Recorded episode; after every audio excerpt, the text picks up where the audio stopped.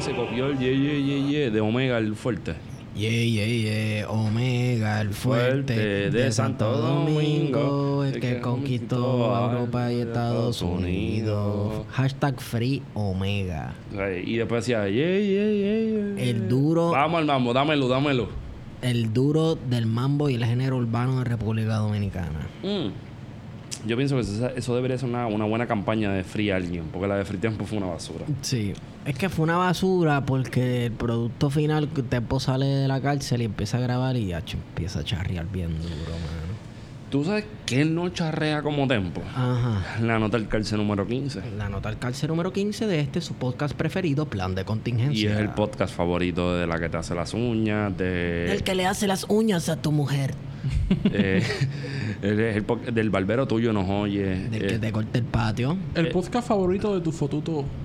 De tu fotuto de Derecho a Blandengue. El podcast favorito de tu podcast favorito. También. I see what you did there. El podcast favorito. Sabemos que nos escuchan. No, pero está bien, porque bueno, es sano entretenimiento familiar. Hasta en Venezuela. Corito sano. Pero nosotros no estamos en la roncaera de que estamos bien cabrones. No, nosotros hacemos lo justo. Y lo justo es pues, meterle algo ahí. Wario, este tema no es ni tan pasional. Bueno, me encuentro con. Vamos a hacer la introducción otra vez porque en las notas del cárcel no tienen nada que ver con los episodios. Me encuentro con la grata presencia de Wario Nex Padilla y de Esteban Gómez. Saludos. Saludos.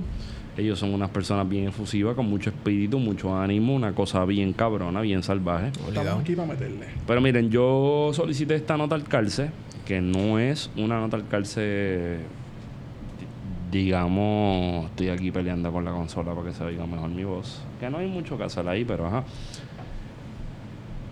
Pero yo le solicito una nota al calce porque en esta semana, además de que hubo gente comprándose guaguotas otra vez y de que hubo gente metiendo las patas otra vez. Lo, típico en Puerto Rico. Sí, otro, otro, otra semana más en Puerto Rico, pero una de las cosas que me sorprendió esta semana fue ver gente creando formas o métodos de cómo costear sus estudios a partir del aumento de matrícula en el sistema universitario de la Universidad de Puerto Rico. So, estaría bueno hablar un poco de eso y ver hasta dónde llegamos con esto. No sé, o sea, eh, el asunto de la matrícula de la universidad nos antes de llegar ahí a, por qué, o sea, de cuánto es ese aumento, hay que hacer la valoración desde la huelga pasada, desde las propuestas estudiantiles, desde las advertencias que hizo la comunidad estudiantil sobre un posible aumento y lo que eso representaba. Yo recuerdo que haber visto una gráfica con el costo de la matrícula en 2017 y lo que costaría en agosto de 2018. Era exactamente lo mismo que estamos viendo. ¿Qué estamos viendo ahora? O sea, en otras palabras, tú estás diciendo, se los dijimos. Sí, se los dijimos. O sea, no es como que hay nada nuevo sobre. Vamos, es que. No hay nada nuevo bajo la luz del sol. No hay nada nuevo bajo la luz del sol. Eh, y lo que estamos viendo es gente quejándose, gente que estaba en contra de la huelga quejándose porque están sorprendidos de este aumento. Estamos hablando de 115 dólares el crédito a los estudiantes subgraduados, que son la mayoría del sistema UPR, más el aumento en las cuotas y demás, este, en los certificados, eh, transiciones de créditos, cuotas, eh, respirar, sacar copia. Respirar eh, todo. Este, y he visto matrículas de 18 créditos en sobre 2 mil dólares. Más de 2 mil dólares. Cuyo primer pago de prórroga, porque la prórroga son 5 plazos, o sea, la gente que no coge beca, eh, lo que hacen es que le dan la opción, o tú lo pagas cash de momento, de cantazo, o coges una prórroga que es un plan de pago de 5, de 5 a 5 plazos. Y el primer pago de esa prórroga he visto estudiantes que son 800 dólares. Diatre, el primer pago. Primer pago. Sí, porque el primer pago por lo general contempla las cuotas de mantenimiento, tecnología, laboratorio. Sí, eso es obligatorio. Entonces, un por ciento de la eh, inicial de, del costo total de, de la matrícula. Después de eso, por lo general, baja. Baja. Pero va a bajar como a 400, o sea, son 5 pagos, o sea, está cabrón. como Acabo de hacer el cálculo, serían más o menos 428 por, por, por pago. Sí. O sea, que está bien cabrón. Bastante. Entonces, yo traigo eso porque no lo había... O sea, yo soy estudiante graduado. Que en el caso de nosotros, el aumento no fue tan significativo porque fue de, cien- por lo menos en mi caso, fue de 145 a 175. No es tanta la diferencia, Pero se siente. pero se siente. No se ve, como diría José Feliciano, no se ve. Pero se ven Pero las cuotas siente. y se ven los servicios y demás. Yo no sé cuánto yo tengo que pagar de tesis ahora mismo. Son como 65 o 35. Son- eran 67. Ajá. No sé si se quedaron en 67, pero si fuera ese caso, porque inclusive pensé matricularme una clase de- en la escuela de Derecho para usarla para mi tesis y me dijeron, no lo hagas. Después que le pregunté a mucha gente en la cual yo confío, que no tiene nada que ver con la universidad, pues me dijeron en mi departamento, no lo hagas. Esa clase te va a costar como 700 pesos. Diatre. Y yo, no, no creo, me dijeron. Porque es de derecho. Porque es de derecho, más la cuota que tienes que pagar y toda la cuestión. So, no está tan fácil tomar la clase. Que eventualmente pienso tratar de tomar De el, oyente, el sí. curso de oyente, pero sí, porque para efectos de, de, de, de nota no es, no me sirve para nada, no me sirve para, para el currículo. So, ahí estoy perdiendo un poco el tiempo. Así que lo que estamos viendo es que aumentaron drásticamente eh, la matrícula de la universidad con un propósito que no tenemos claro porque la universidad ha sido de las pocas entidades gubernamentales que sigue pagando la deuda, que no tiene un problema craso como el gobierno central de deuda, o sea que te- está pagando sus bonos a tiempo. Tiene un problema así de reducción de fondos de, del- lo que se conocía como la fórmula universitaria, eh, que fue co- congelada inicialmente y luego reducida en el sentido de que si tú congelas el presupuesto de la universidad desde 2015-16, la fórmula no va a crecer porque la fórmula no está ajustada al presupuesto, es decir, a los ingresos del gobierno en los próximos eh, años fiscales. La, la, la ley número uno del 20 de enero de, de 1966 es la que crea la ley de la universidad. O sea, esa es la ley de la Universidad de Puerto Rico. Que es la primera gran ley que hace un cambio en el... trascendental en la, En sociedad puertorriqueña, bueno, en la universidad, porque ahí de ahí en adelante es que empiezan a nacer los recintos. Nacen los recintos, también comienzan a empujarse a partir de las huelgas, eh, los consejos estudiantiles, se abre más democrático la... la- entre, entre comillas, comillas. vamos. ¿Verdad? Eh, en la universidad.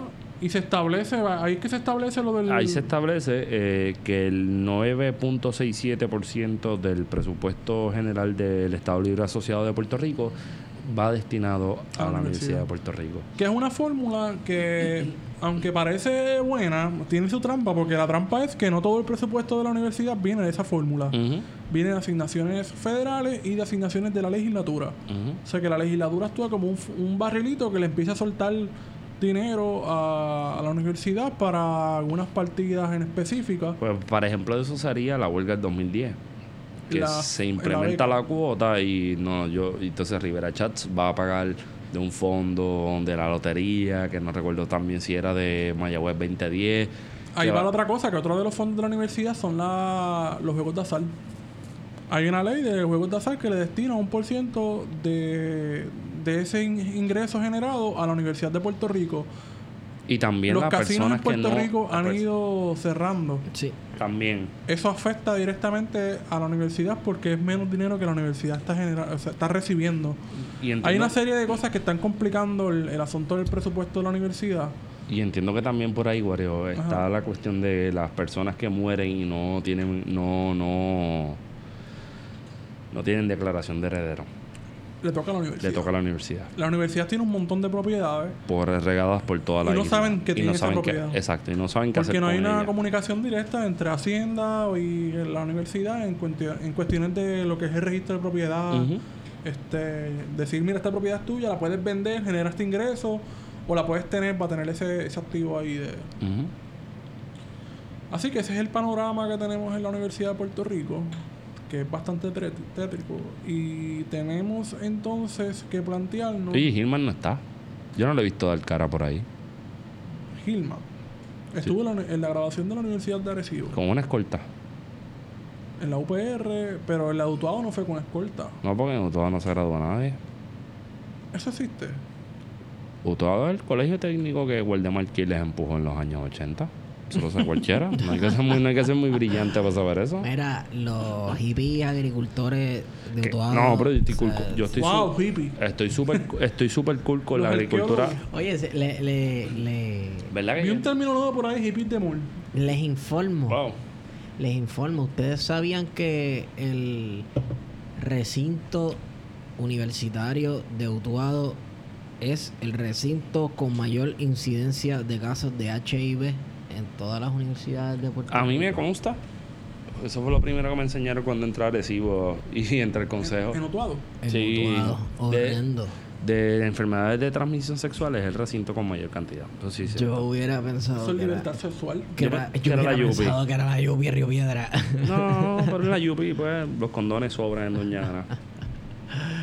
Entonces, a todas estas personas que verdad dijeron que no, que no se debe protestar, que ustedes tanto protestan, esto y otro, que si lucha de portones abiertos, lucha de portones cerrados, tal parece que no importa lo que se hiciera, fuera o no hubiera o no hubiera sido necesaria la huelga, la última huelga que pasó, pues mira, mira lo que ocurrió, subieron matrícula. Vamos, eh, hay una agenda o no hay una agenda de par de administraciones De destruir la de universidad. destruir la universidad. Entonces, hacer huelgas. ¿qué? Huelga de, huelga de portones abiertos. Eso, eso para mí es bien Bueno, divertido. eso también nos lleva a cuestionar las estrategias de lucha porque ¿qué vamos a hacer? O sea, ¿qué pasó después de la huelga con el movimiento estudiantil? O sea, no, no acabaron un poquito disgustados. Siguió, se fue a beber al Boris, ¿no? Hicieron party. acusando a uno de liberal, de quién es más radical. Ouch. Eh, sí, esas son discusiones que podemos tener porque fuimos parte de ese proceso Yo ese, yo estuve en ese proceso. Yo recuerdo que el primer día que llegué al proceso huelgario, llegué con varias gentes que los quiero y los adoro.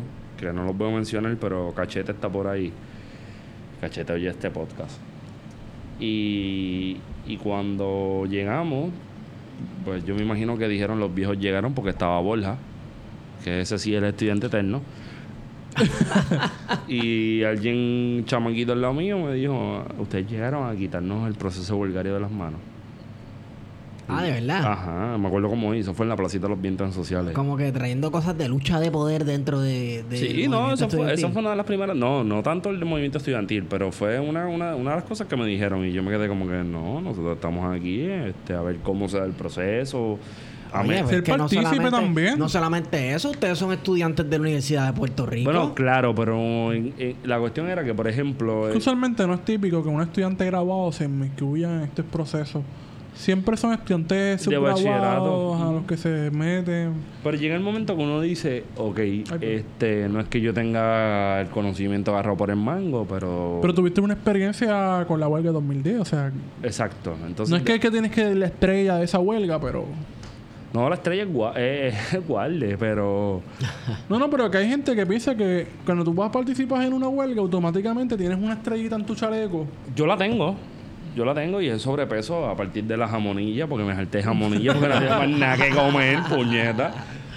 Pero yo recuerdo haberle dicho a gente de ebrio, gente del corillo, un saludito a Ámbar y a, y a Camila, que son gente muy brillante, pero son gente que a la vez no ha visto el proceso igual que lo vi yo. Y no es que le estoy quitando mérito, sino es como que llega el momento que uno dice, uno quiere ver a estas generaciones de ahora, que 8 o 7 años después tienen que pasar por lo mismo que ti, que tú, comiendo jamonilla, este, Ujú. durmiendo la intemperie, esperando que la fuerza de choque venga a entrar a joder. O tú quieres que construyan nuevas narrativas y nuevos discursos que puedan de alguna manera defender la universidad. Porque Se construyeron esas narrativas y esos discursos. ¿no? en algunos casos sí, en algunos casos no. Esa, o sea, ya lo habíamos discutido anteriormente. Urge sentarse a discutir la huelga de 2017. ¿Por qué urge? ¿Qué, qué ocurrió o qué Porque no ocurrió Salimos durante más aftermath? desorganizados. Y, y digo, yo creo que todo el movimiento estudiantil, la izquierda, la YUPI, salió más desorganizada, con conflictos graves que tienen que solucionarse.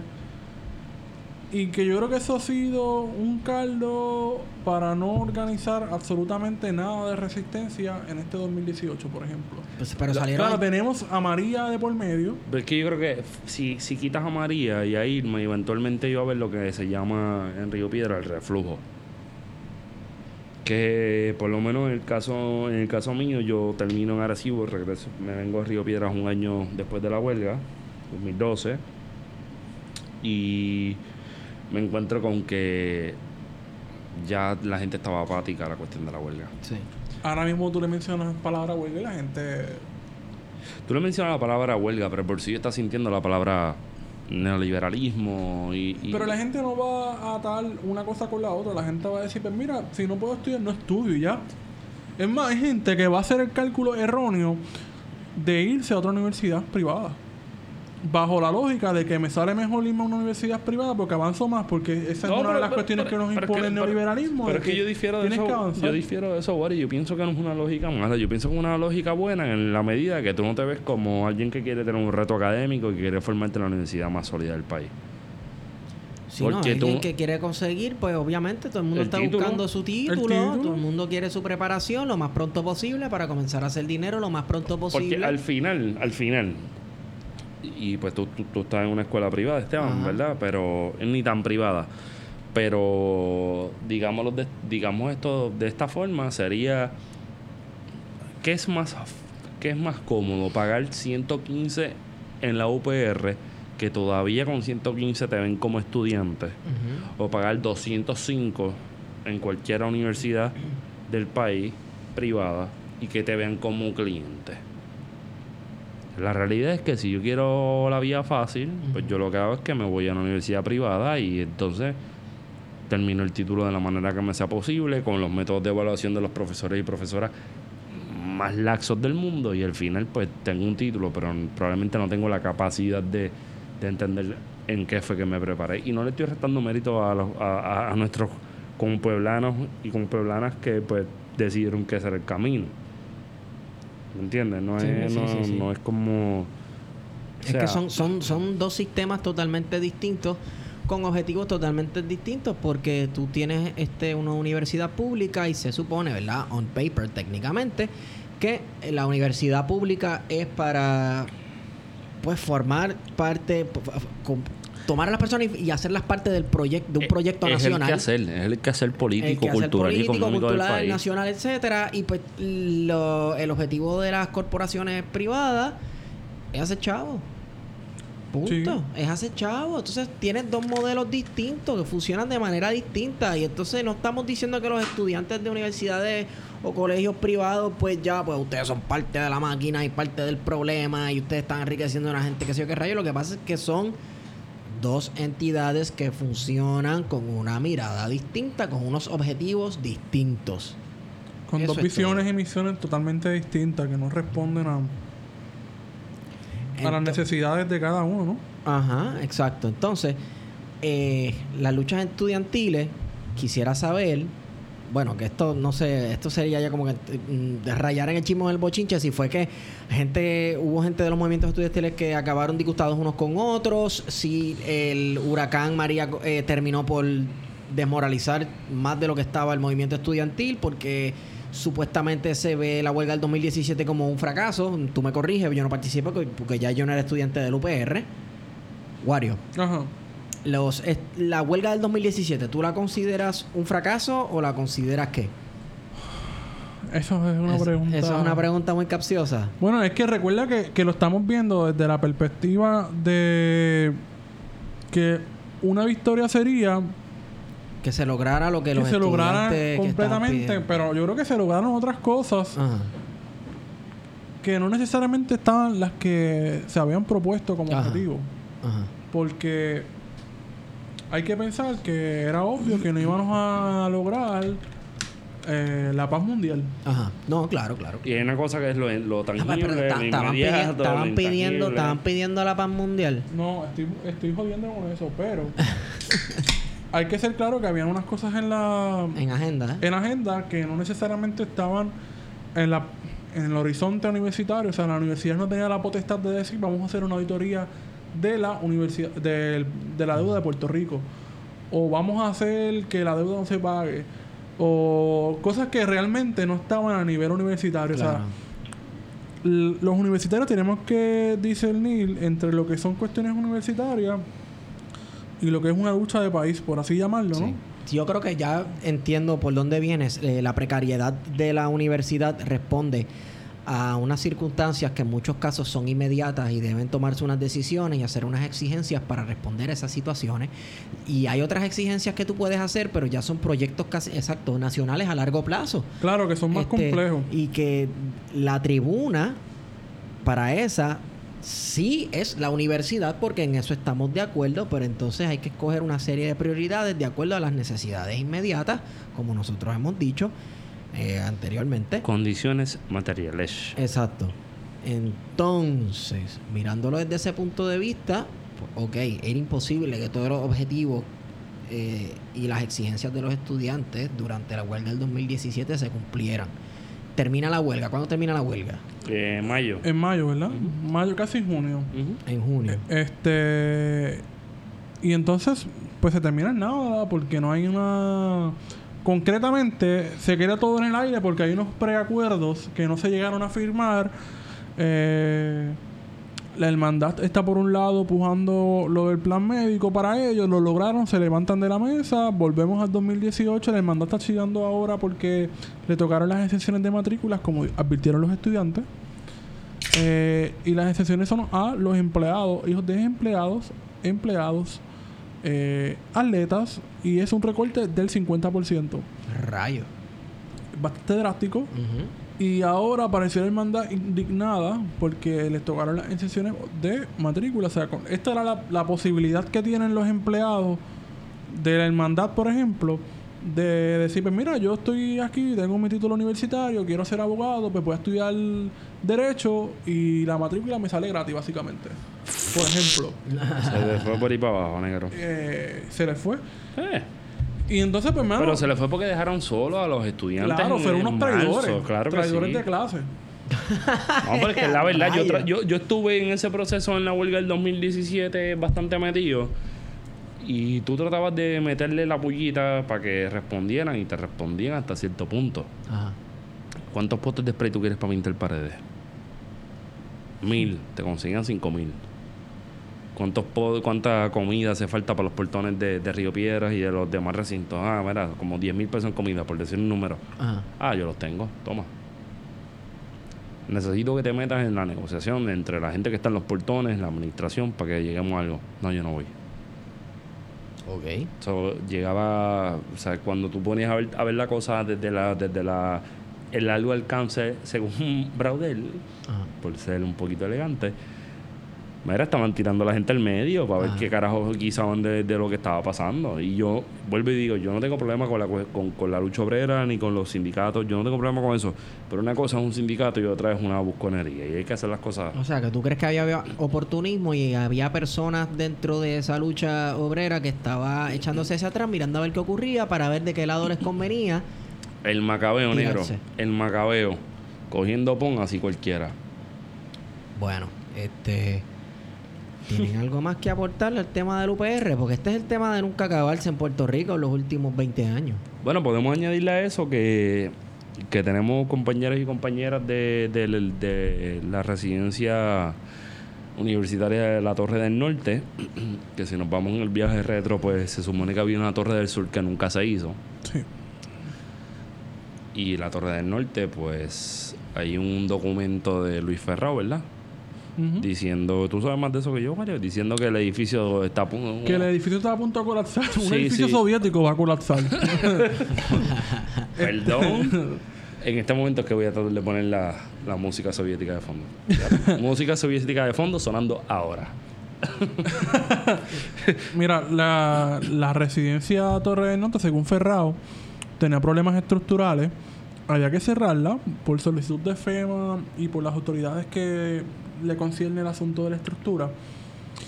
Y se prometió a los estudiantes darle una compensación económica para que pudieran pagar por lo menos un semestre eh, la renta. Le iban a dar creo que unos 100 dólares a cada estudiante. La realidad del caso es que ningún estudiante al sol de hoy sabe en qué consiste o si finalmente van a hacer ese pago, ese desembolso, porque no hay fondo.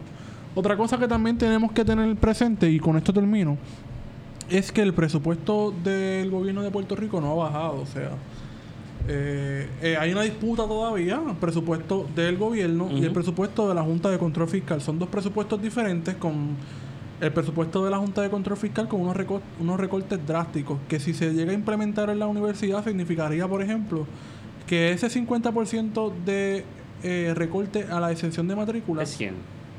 Sí, Exacto. Wow. Significaría entonces que la cosa se pondría peor. Significa que la hermandad, pues cuando tiró la gente al medio el- ahí a hacer la lucha de ellos, Ajá. porque volvemos, no quieren hacer la lucha por ellos mismos. Claro, porque también tenemos que partir de este de esta romantización que tenemos los estudiantes de ver a los obreros junto a los estudiantes No. y de entender que los intereses de clase de los trabajadores y trabajadoras no necesariamente son los mismos intereses que los y las estudiantes. Lo podemos elevar a otro nivel. Ajá. La misma gente que compone la hermandad en el sistema UPR son los azules y los rojos que han llevado esto ahí. Y así lo puedes aplicar a todos los sindicatos del país. Exacto. Hay sus excepciones. Claro que las hay, pero en el caso de, por ejemplo, Muñoz, Muñoz buscaba eso en los Sí. 50 y lo La paz logró. sindical. Sí, la Y pasé. lo logró, y lo logró. Así que un poco por ahí va la línea. Y yo creo que esto es una nota bien breve. Rara la vez hacemos algo así. Nada. Esto es para establecer la discusión. Esta no es la discusión. Esta no es la discusión, la vamos a establecer, vamos a, eh, queremos revolcar. No, y si alguien viene, que, lo- que él diga, mira, alguien quiere sentarse con usted a discutir tal tema, vamos para allá. Exacto, rebuscamos, eh, revolcamos el avispero y nos tiran por Twitter, seguimos la discusión, si están en desacuerdo, se cagan en nosotros, no nos importa. Mire, díganle a Jan que Jan tiene que buscar el libro. Y Herrero. Y Herrero, Están exacto. comiendo de lo que pica el pollo y me tienen creo que están cogiendo polvo aquí. ¿Sabes? Como que ya hay que acabar esa mierda ya, cógelo ya. Digo, Herrero... hacer otra rifa porque vamos a rifar otras cositas y queremos salir. Yo quiero, yo quiero escoger un título. Quiero rifar algo bien, bien difícil, bien Ajá, bonito. ajá. Difícil de, de- de conseguir. Estoy pensando algo de, ya que estamos hablando de Gille, algo de Gille. Estaría bueno. Sobre la, fino. sobre la bendito. Y bien, hay que eso, eso hay que firmarlo a un bolígrafo caro. O sea, tengo que hacerlo bonito. Y eso que, que usa el gobernador, que son como 20 y los regala. No, pero eso es un pilot. Eso es un pilot. Obligado ese cabrón a usar el G2 plástico 7.7 porque es que no, muchacho. Y escribe feo como ese cabrón. Anyway, me pueden seguir por las redes, este, en Twitter, Estigón. Me pueden seguir por Wario Candanga. A mí me pueden seguir porque yo quiero. No, en verdad no. A mí me pueden seguir en arroba pheto feto. Y me pueden seguir en las demás redes si me pide permiso. Y esto fue una...